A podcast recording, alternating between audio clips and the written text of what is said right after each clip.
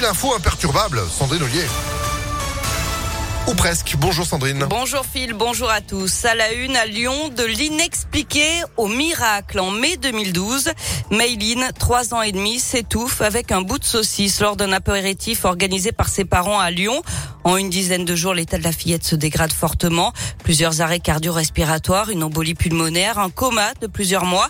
Alors que les médecins envisagent la fin de vie de Mayline, une série de prières est organisée avec ses parents. On leur propose alors de prier Pauline Jaricot, une lyonnaise qui a marqué le 19e siècle.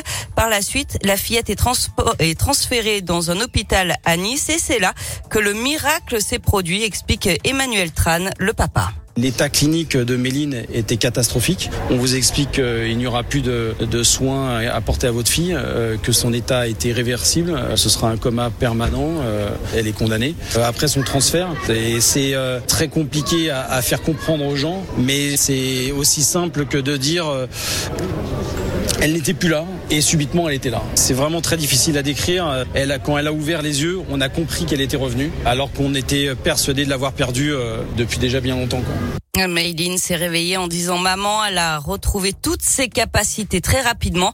Son rétablissement a finalement été considéré comme un miracle pour l'église, miracle attribué à Pauline Jaricot. Cette dernière sera béatifiée le 22 mai prochain devant 13 000 personnes à Eurexpo. Une bonne nouvelle pour les automobilistes à Lyon, il n'y aura pas de nouveaux radars en ville, en tout cas pas tout de suite. Dans un communiqué, la préfecture rappelle que les radars n'ont pas vocation à être installés dans des zones à 30 km heure, l'abaissement de la vitesse étant déjà une mesure visant à renforcer la sécurité routière. Pour autant, des expérimentations sont actuellement menées pour des radars urbains dans plusieurs agglomérations de France, Montpellier, Toulouse et Belfort. Si les résultats sont satisfaisants, ils pourraient être déployés sur des axes jugés Un faux médecin condamné à Lyon alors qu'il n'avait aucun diplôme. Un jeune lyonnais a réussi à usurper l'identité de deux professionnels de santé pour s'inscrire sur une plateforme. Il faisait des consultations par téléphone, rédiger des ordonnances et des arrêts de travail. Ça a duré quelques semaines avant qu'il ne soit découvert. Selon le progrès, il a été condamné à six mois de prison avec sursis. En politique, le Conseil national du PS se prononce ce soir sur l'accord négocié avec la France insoumise pour les prochaines élections législatives. Un accord déjà dénoncé par des poids lourds du Parti socialiste. L'ancien ministre de l'Intérieur Bernard Cazeneuve menace de partir. Pour Jean-Marc Ayrault, c'est du rafistolage. Il y a une forme de démission qui n'est pas défendable, selon l'ancien Premier ministre de François Hollande.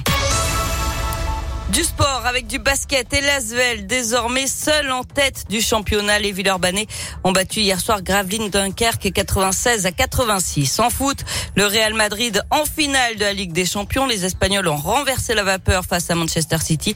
Victoire 3 buts à 1 après prolongation grâce à Karim Benzema qui a marqué le penalty victorieux.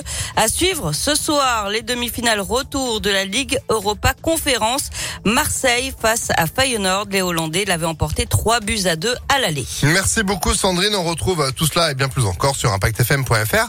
Vous êtes de retour à 8h. À tout à l'heure. 7h34. Météo